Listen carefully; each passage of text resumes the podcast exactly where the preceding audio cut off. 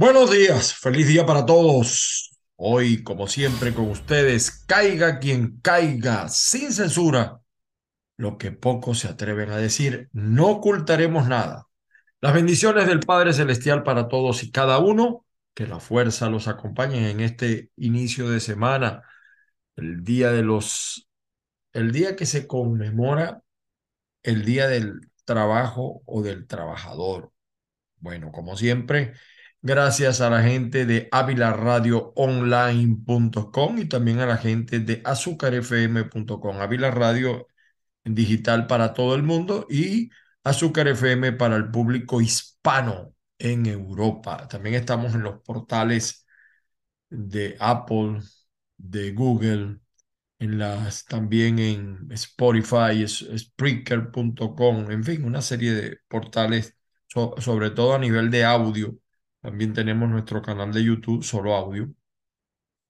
Como siempre, estamos acá en el canal Factores de Poder. Muy bueno los programas de Patricia del fin de semana o del viernes. Algunas cosas me, me quedé sorprendido con lo que se dice sobre el papel del Señor Diosdado. Pero bueno, hemos visto una película pasar en todos estos días. Y fíjese que alguna gente eh, cree, mi labor aquí es opinión. Es muy difícil y la gente no termina de entenderlo. Es muy difícil en una dictadura, en un régimen. Yo repito, para mí no estamos en una dictadura, es una cosa peor que una dictadura.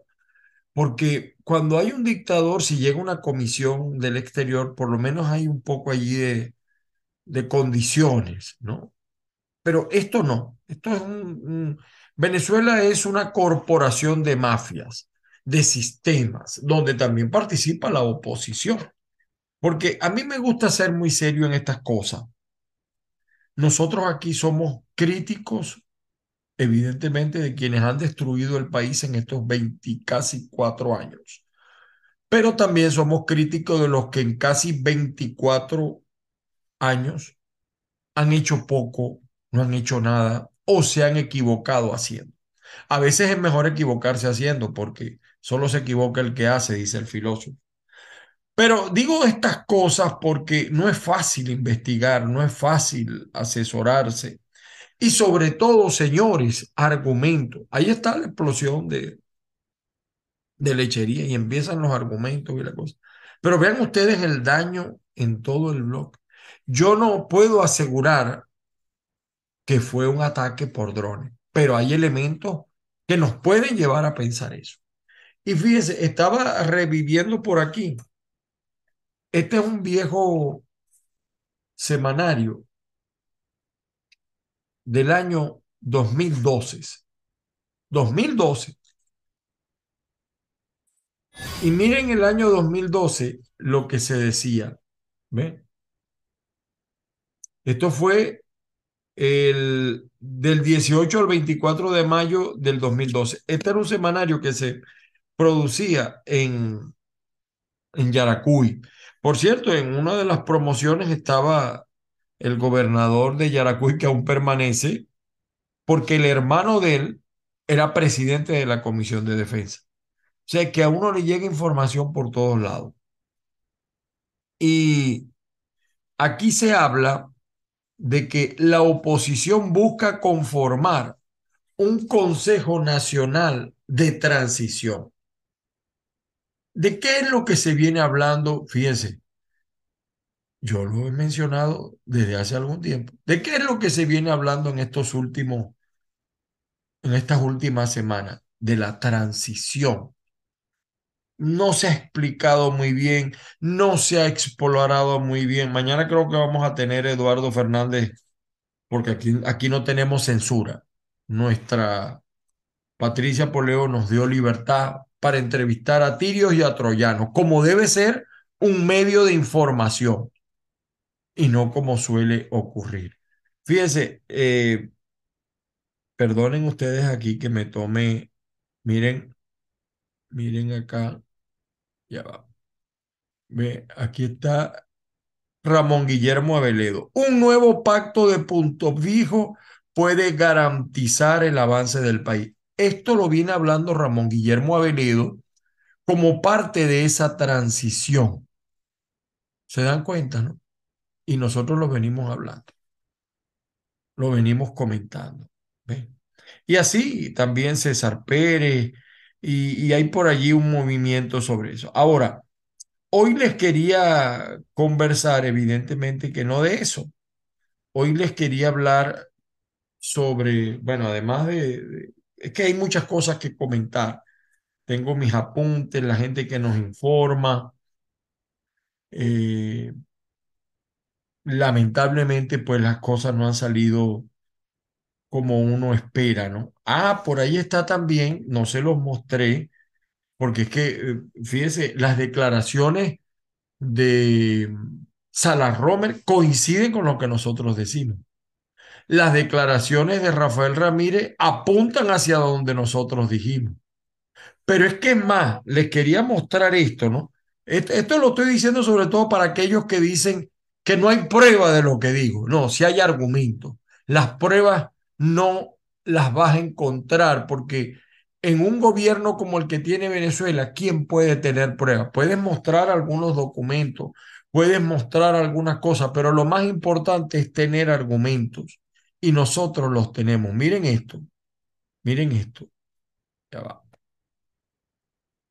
Cristol, eh, el señor Figuera, Christopher Figuera, ex jefe del SEBIN, acabamos de celebrar un año más del fracaso del 30 de abril, el gran, la gran manipulación que hizo el señor Leopoldo López, aliado con Madurista, solo para lograr su libertad y el desastre que hicieron en el, en el llamado eh, gobierno de Internet, perdón, interino. Miren lo que dice allí eh, el ex jefe del SEBIN y lo dice las verdades de Eliazar. Christopher Figuera asegura en su libro 30A, día en que Maduro pudo caer, que López armó el plan junto a César Omaña, empresario ligado a la corrupción madurista. ¿Lo dijimos o no lo dijimos en este programa, en otros programas, pero en este, en este canal lo dijimos? ¿Se dan cuenta cómo las cosas van a, apuntando hacia donde nosotros hemos señalado. Perdón, eh, déjenme, déjenme verificar. Es que no les mostré, no les mostré, perdón, aquí está, perdón, no les mostré el, vean, véanme, aquí está, Christopher Figuera asegura en su libro 30A día en que Maduro pudo caer, que López armó el plan junto a César Omaña, empresario ligado a corrupción madurista, el ex jefe del SEBIN, que ahora está aquí en los Estados Unidos. Y les mostré también la declaración de todos estos elementos, más la declaración de Sala Romer, la declaración del señor mm, Rafael Ramírez. Todo esto apunta hacia donde nosotros hemos señalado. Así que ahí están los argumentos. Se, le acaba, se acaba de celebrar el 30 de abril, que fue otro fracaso atribuible a este mamotreto que fue el gobierno de Internet, el gobierno que presidió el señor Guaidó. En, e, en este momento, pudiera yo decir que lo veo más serio, presidido por tres diputadas, por lo menos menos escandaloso. Ahora, el tema de Juan Guaidó, tengo que tratarlo llega a Bogotá, me, da una risa decir estas cosas, porque llega a Bogotá el 24 de abril y después al otro día de una vez se va a los Estados Unidos. Eso ha tenido muchas lecturas, versiones, visiones, interpretación y que llegó a pie y con una mochilita. Yo quisiera, como dice Patricio, quisiera ver el de qué marca era el, el Morrales. Todo eso es una mentira, señores. Nadie sale de Venezuela. Escúchense bien, lo digo, lo ratifico en todas y cada una de sus partes. Me pueden llevar al paredón. Ninguno de estos líderes ha salido de Venezuela si no está planificado con el gobierno. En no estoy diciendo entregado, acuerdos, pactos. Si no, no hay manera de abandonar el país. Y todos lo hacen por el Táchira.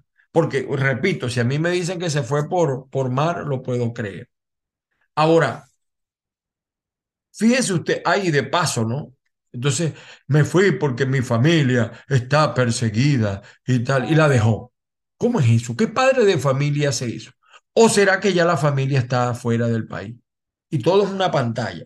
Y saben que lamento yo terriblemente que los medios de comunicación en la Florida y en Estados Unidos desconocen, lo lamento de verdad. He intentado acercarme a algunos para que conozcan la realidad de Venezuela. Guaidó apenas llegó al 3%. Tiene ahorita un nivel de rechazo más alto que el de Nicolás Maduro, o tan alto como el de Nicolás Maduro. Es que es una cosa curiosa. Ahora, hay un análisis que nosotros queríamos hacer previo a lo de hoy. Eh, de, detrás de la reunión de estos 20 países en Bogotá, hay un trasfondo con reuniones secretas con tres funcionarios de la Casa Blanca que fueron al evento. Eh, porque yo les he venido diciendo que, mire, los cubanos, si se comprometieron, van a sacar a Nicolás. Pero no lo vamos a ver mañana. Esto no es una película que vamos a adelantar el control para ver la caída de Nicolás. No, eso tiene todo un proceso. Ahora dicen que, que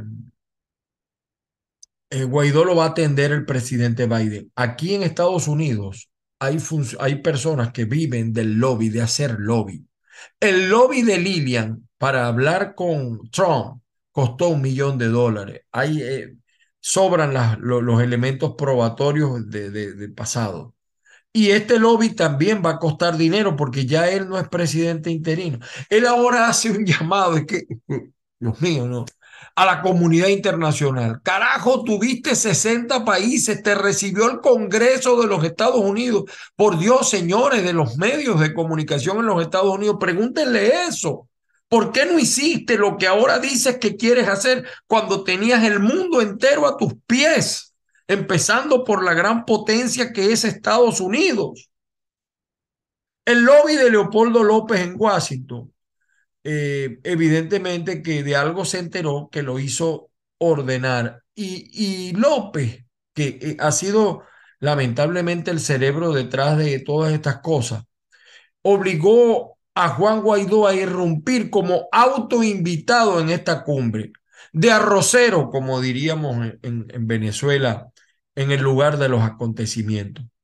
Pero por cierto, el, el, canciller de Colombia, Álvaro Leiva, él tiene un gran desprecio por los dirigentes opositores venezolanos, yo no lo voy a defender. Eh, y evidentemente que se molestó con la presencia de Guaidó y, y, y, él fue uno de los que hizo obviar cualquier trato diplomático a Guaidó, porque además ya viene, nos guste o no nos guste, Colombia como país autónomo, como nación, viene reconociendo o reconoció ya prácticamente al gobierno ilegítimo, ilegal, pero gobierno al fin de Nicolás Maduro. Y, y él es el canciller de Colombia. Los, los, miren, los mismos, yo estoy seguro que los mismos funcionarios de Estados Unidos fueron sorprendidos por esa jugada. Y solo les, se les ocurrió, bueno, vamos a sacarlo de la escena de manera precipitada. Y el mensaje que transmitieron eh, los funcionarios cubanos que formaban parte del séquito secreto para estas reuniones detrás de los bastidores fue manifestado por Nicolás Maduro, que furibundo arremetió contra Juan Guaidó. Y yo no lo critico porque se fue del, del país, lo critico es por, el, por lo payaso, por mentir, de que se haya ido del país no lo critico. No eso no lo critico. Eh, es más, creo que hasta pudiera tener razón si no utilizara falsos argumentos y, y, esa payasería de, que salió caminando, sí, casi que, bueno, eh, eh, se echa a llorar. Mientras que los, los que salimos de Venezuela por las trochas, yo salí por las trochas, ¿cómo tenemos que caminar? ¿Cómo cogimos arena y sol? Para que usted sepa. Entonces, al final de estas reuniones secretas de, la Casa Blanca, eh, hubo una reunión de esta delegación americana o de tres funcionarios americanos que se reunieron con Maduro, con Silvia y con Delcy. Eso, eso está sucediendo. Eh, la incomodidad generada, generada por Guaidó, por supuesto, eh, y su salida pues a, acá a los Estados Unidos es otra más de las consecuencias de estas locuras de Leopoldo López, que está acostumbrado a realizar como lo del 30 de abril para lograr sus objetivos muy personales. Cuando decía ya en la cárcel, Lilia, me están torturando, y la mujer salió embarazada. ¿Quién era el que lo estaba torturando? Y salió más fuerte, más. Tenía hasta internet, tenía todas las comodidades. Ese no era un preso común.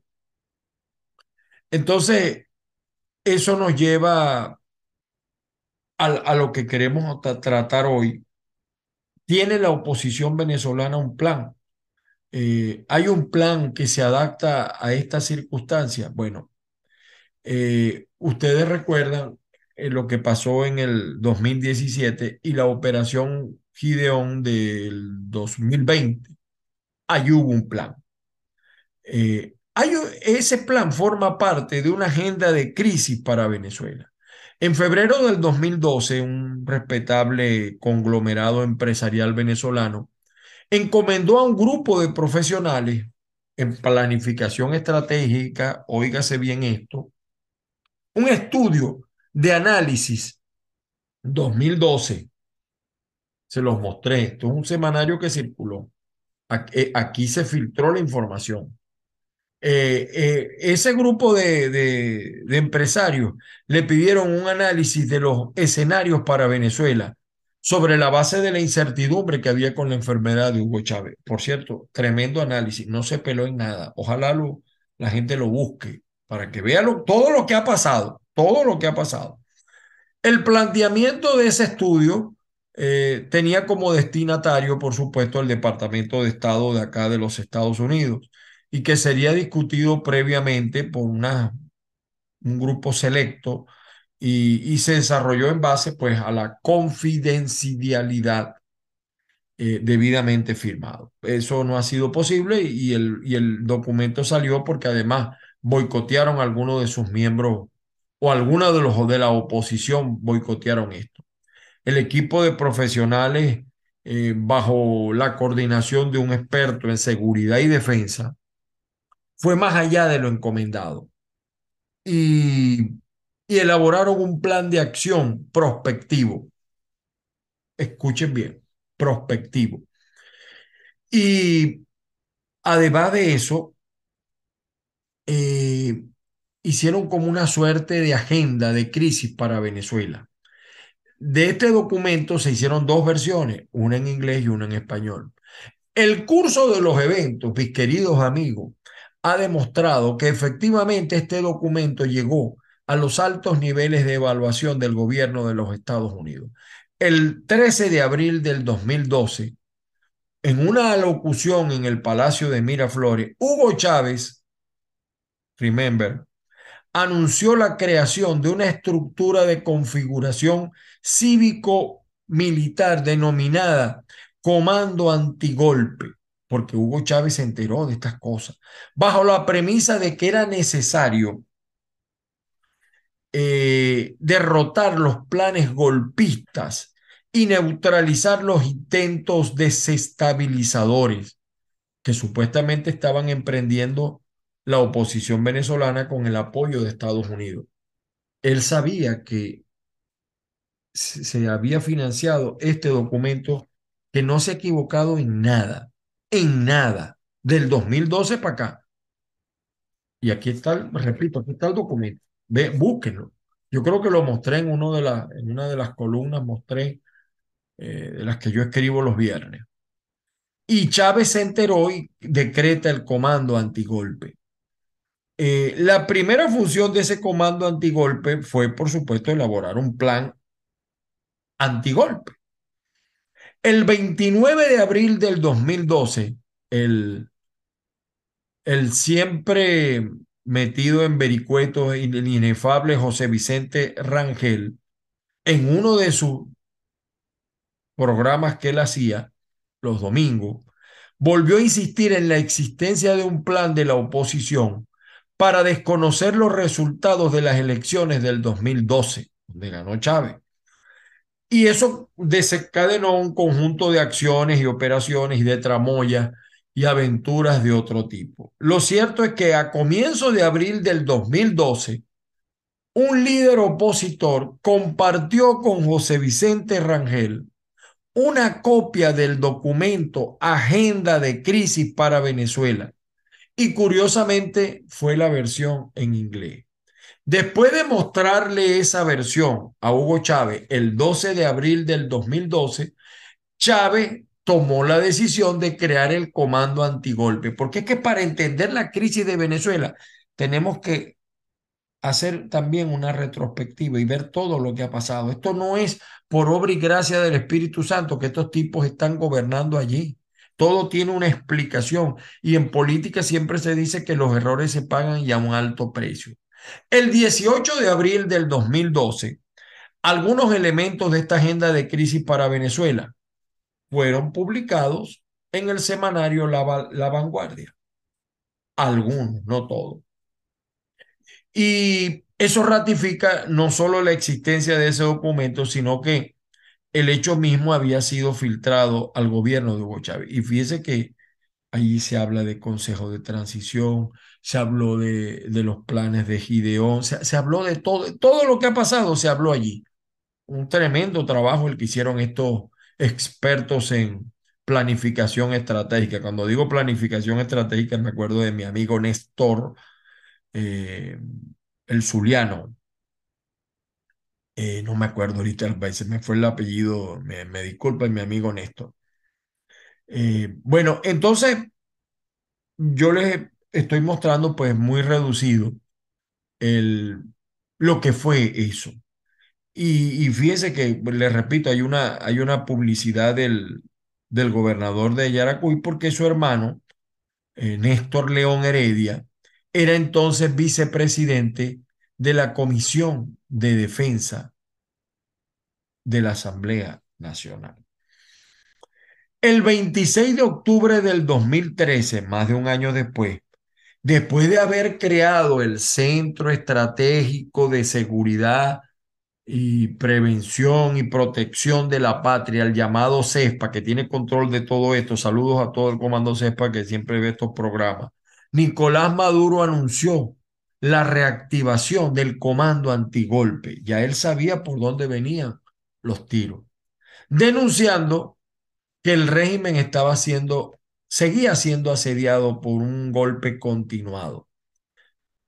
Y fíjense, el 5 de enero del 2017, Nicolás Maduro nombra a Tarek El Aizami vicepresidente ejecutivo de su gobierno el 9 de enero del 2017, la Asamblea Nacional decretó el abandono del cargo de presidente en Venezuela, negando que Nicolás Maduro tuviera la legitimidad para ejercer esa función.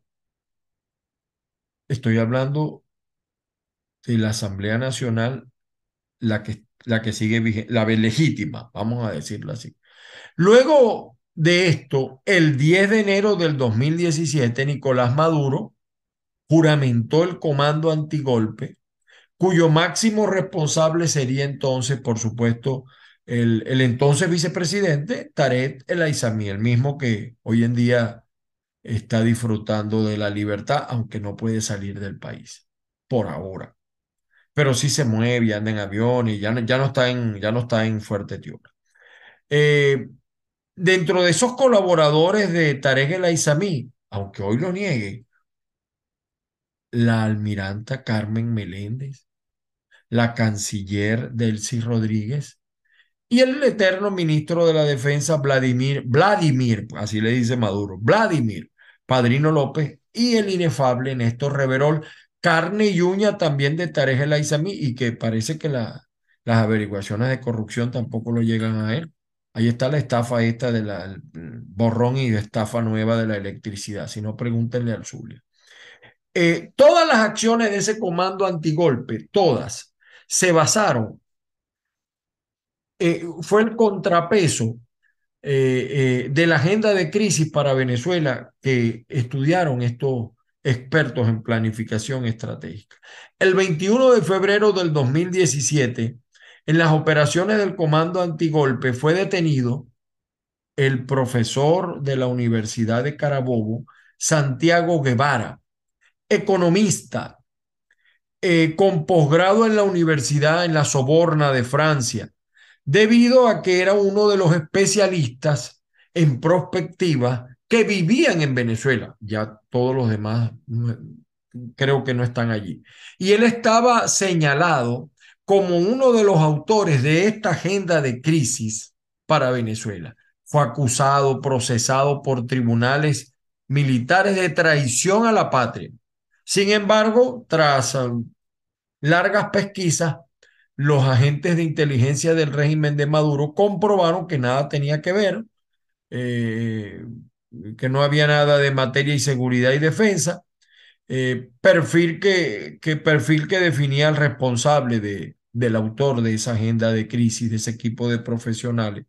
Y fue liberado el profesor diez meses después, el 24 de diciembre del 2017. Ahora, perdonen, pero es que esto hay que, yo le pido a los, a los seguidores, a los, y a los que ven este programa, que hagan un análisis de lo que estamos diciendo y que revisen porque esto no se trata de causar alarma, sino de concientizar o, o, o, vamos a decir, que la gente se adentre en realmente en lo que ha pasado en Venezuela y cómo, cómo llegamos a donde hemos llegado.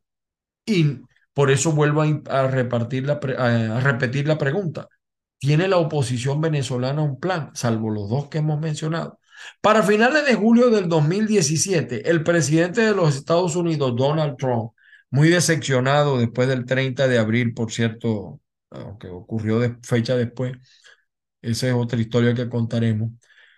Consideraba pues que la secuencia de eventos que habían ocurrido en Venezuela daban argumentos suficientes para una intervención militar, algo que se discutió en los espacios de, valoración de situaciones de la Casa Blanca. John Bolton, que eh, eh, ha escrito varios libros, explicó posteriormente que efectivamente Donald Trump insistiría en varias oportunidades en la opción militar para Venezuela. ¿Se acuerdan cuando decía, eso está planteado? Y explicó al presidente John Bolton que la fuerza militar no era una opción, sobre todo porque por la oposición que encontraría Donald Trump en el Congreso de los Estados Unidos. Donald Trump indicaba pues que necesitaba un plan de acción concreto. Por alguna razón desconocida, bien fuera porque algún dirigente opositor lo entregara, bien mm, eh, porque ocurriera que la carpeta fue desempolvada en el Departamento de Estado, lo cierto es que la agenda de crisis para Venezuela se convirtió en una hoja de ruta para apoyar la democratización en Venezuela. La diplomacia norteamericana se puso en marcha de inmediato, impulsando uno de los lineamientos de esta agenda de crisis de Venezuela que buscaba eh, impulsar la conformación de un grupo de países amigos de Venezuela para facilitar el tratamiento preferencial de los intereses de Estados Unidos en el hemisferio. ¿Y saben qué apareció allí? El grupo de Lima. Y fíjense que estamos hablando de un hecho que parece que fue ayer por el grupo que se reunió en Colombia.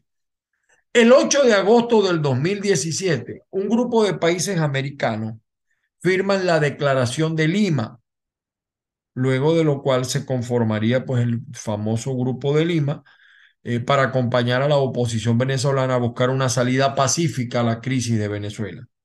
Evidentemente que no se logró. Los elementos pues de la agenda de crisis eh, para Venezuela eh, es una agenda de crisis que fue diseñada en un contexto temporal ese documento fue en el 2012. Eh, se puede leer en el informe del semanario La Vanguardia eh, que la hipótesis de la agenda de crisis para Venezuela era que Hugo Chávez sería separado del cargo en el 2012. Algo en lo que acertó ese análisis, porque eso ocurrió el 8 de diciembre del 2012, la última vez que se le vio a, Hugo Chávez aparecer públicamente. Pero ¿por qué retoman este plan en el 2017? En el informe que aparece en el semanario La Vanguardia, como he mostrado, hay una frase que a uno lo, lo, me llegó, pues me, me, me parece importante señalarla. Una conmoción social puede ser esperada como resultado de la remoción del presidente Hugo Chávez. Eso se dijo mucho. Muerto Chávez, decían muchos, murió la revolución. ¿Se acuerdan cuando decían eso? Y de allí cuando vino la candidatura de Capriles, que después él, bueno, son otras, mm, son muchas explicaciones. La agenda fue diseñada pues para un grupo de acciones. Los responsables pues del informe redactado en inglés decían que las, las amenazas, decían ellos, las amenazas a la estabilidad interna del país son reales, eh, con posibilidad limitada de control por parte de las agencias de seguridad del Estado, y el impacto en el entorno latinoamericano puede ser devastador, impredecible.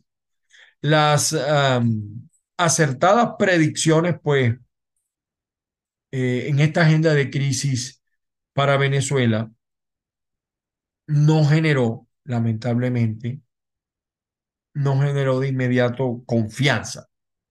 Eh, fue más una opción más viable que, una intervención militar, que fue lo que pensó el señor Donald Trump. Los contactos de las autoridades de Estados Unidos con los representantes de la oposición venezolana, escúchese bien, eh, terminaron pues en una comunicación fluida con un permanente intercambio de información. Sin embargo, el gran error de los funcionarios de, de, Estados, de Estados Unidos, pues de los funcionarios de Estado de Estados Unidos, fue confiar, óigase bien, en la información que le brindaban los interlocutores de la oposición. ¿Saben por qué? Porque no hay manera, y, y, yo esto lo tengo que decir, así me digan lo que me digan y caiga quien caiga. Si la única manera de que estos tipos hayan permanecido casi 24 años en el poder es por la complicidad de la oposición o de gran parte de la oposición, de muchos que se vendieron como héroes, de muchos que ahora se van del país, de muchos que han operado fuera del país y de muchos que están dentro del país entendidos como No hay otra manera. No hay otra manera. Nosotros no tuvimos una oposición, por ejemplo, como la chilena, consciente y clara de cómo había que entenderse con el dictador Pinochet. Además de que Pinochet, con todo y la falla y los errores, no era un Hugo Chávez ni era un Nicolás Maduro. Esto fue ratificado por, por, por Bolton, creo que él escribió un libro, eh, quien explica que en la víspera de la juramentación de Guaidó, Trump no veía posible que Maduro cayera, ya que lo consideraba un enemigo inteligente y fuerte. Y eso es verdad. Él no será culto, pero pendejo no es. Ante lo cual, para apaciguar los temores del gobierno norteamericano, eh, los voceros de la oposición eh, señalaron que tanto Vladimir Padrino como Jorge Arriaza, el ministro de Exteriores, se habían acercado a la oposición, tentativamente explorando cuál era la propuesta de la amnistía de la Asamblea Nacional. Eso no, ha pasado. El primer bluff, la primera tragicomedia de esta película, la decisión de apoyar a Juan Guaidó, nunca fue del agrado, sépase esto, de Donald Trump. Y así lo dice John Bolton. Después, que, después de los hechos, ya no había nada que hacer. Los asesores le habían tratado de explicar que no era relevante que no fuera un dirigente conocido, porque lo que se buscaba era concretar un liderazgo colectivo representado por la Asamblea Nacional y que Juan Guaidó, que llegó de Chiripa, suplente, nunca se pensó en él, tuvo la oportunidad, eh, él fue como decir a un programa de estos de estrella, pero cantó muy bien, pero hasta ahí llegó. Eh, Guaidó era pues la fórmula escogida por la oposición para asegurar la transición. Recuérdense que él se juramentó en la calle, ahí hubo comentarios y decían que, no, miren, quien le dio seguridad a Juan Guaidó, quien le dio los primeros elementos de seguridad a Juan Guaidó, de guardaespaldas y eso, es un tipo que hoy es perseguido por el gobierno de los Estados Unidos, que tuvo que irse de este, de este país. Entonces, al apoyar esta hipótesis, lamentablemente, se cumplió uno de los lineamientos estratégicos de la agenda de crisis, conformar un Consejo Nacional de Transición con interlocutores válidos para implantar la ruta de acuerdos nacionales. La figura pues del Consejo Nacional de Transición sería sustituida por la Asamblea Nacional con el presidente de la misma como presidente interino. Eso quedó allí. El presidente interino realmente nunca fue presidente. No, no tenía, Guaidó no tenía la capacidad. Por eso quien maneja a Guaidó es mariscal de dos derrotas. Ha manejado dos políticos y los dos los ha llevado al fracaso. Sin embargo, Donald Trump llamó a Bolton el 23 de enero para decirle que no le gustaba dónde, a dónde habían llegado. Explicó pues que nadie en absoluto sabía quién era ese Guaidó. Es que nadie lo sabía. Él creó un partido que se llamaba Primero Venezuela. Eh, eh, sí, Venezuela Primero. Y esa sigla se las vendió a Leopoldo López. Allí está la conexión entre ambos. Y crearon Voluntad Popular, que realmente nunca fue voluntad popular, sino voluntad para otra cosa. Sin embargo, pues eh, esto resuelve pues lo que dijeron los asesores y entonces comenzó el desfile de las, navidades, de las vanidades. Eh, nosotros seguiremos hablando de esto porque para entender, tenemos que primero entender la crisis de Venezuela. Y en base al entendimiento que usted, amigo, usted, amiga, tenga de la crisis, usted podrá vislumbrar las cabezas que usted debe apoyar para buscar otros escenarios que rescaten a Venezuela de la tragedia que está viviendo. La cumbre de Colombia, yo no veo, yo no veo para nada actitud de parte de eh, el chavismo de Nicolás Maduro para abajo en aceptar ninguno de los planteamientos y ni en buscar, como dice el refrán, que el que quiere besar busca la boca, ni en buscar besar. Ahí siguen los presos políticos, siguen los inhabilitados, siguen las persecuciones, no hay libertad de prensa. Y entonces, bueno, por eso les mostraba lo que les mostraba con eh, los periódicos que le había señalado. Este programa quizás lo repita, o sea, o tiene una tercera parte. Estamos estudiando eso, son muchos los documentos, son muchas las declaraciones, son muchos los argumentos que tenemos para tratar este tema. Seguiremos viendo esta película. Ahora Guaidó se lo llevan a Washington porque está como los jarrones chinos, no hayan dónde ponerlo. Y, y empiezan a surgir candidaturas en Venezuela y ensayos como el del señor Conde, que es lo peor que le pudiera pasar a Venezuela, más populista que los demás. Yo es más, yo creo que el Conde era mejor candidato que Benjamín Rauseo. Y otros que ahora asoman sus posibles candidaturas. Capriles parece que no, no despierta, no arranca, como decían los adecos cuando ganó Luis Herrera en 1978. No arranca. Capriles no arranca. Y lo más importante, yo creo que Venezuela sigue buscando quién lo interprete o quién la interprete mejor. Por ahora, pues María Corina está retosando, pero ¿tendrá María Corina la capacidad para llegar al final? Hay muchos escenarios. Eso los tratamos después. Mañana probablemente tengamos, vamos a ver al doctor Eduardo Fernández, vamos a hablar de cosas buenas y de cosas malas. Como siempre, al estilo caiga quien caiga en Zoom Politicón mañana. Feliz día para todos, las bendiciones del Padre Celestial y nos volvemos a ver en otra oportunidad. Recuerden seguirme en arroba Ángel Monagas en Twitter e Instagram y también en TikTok. Feliz día.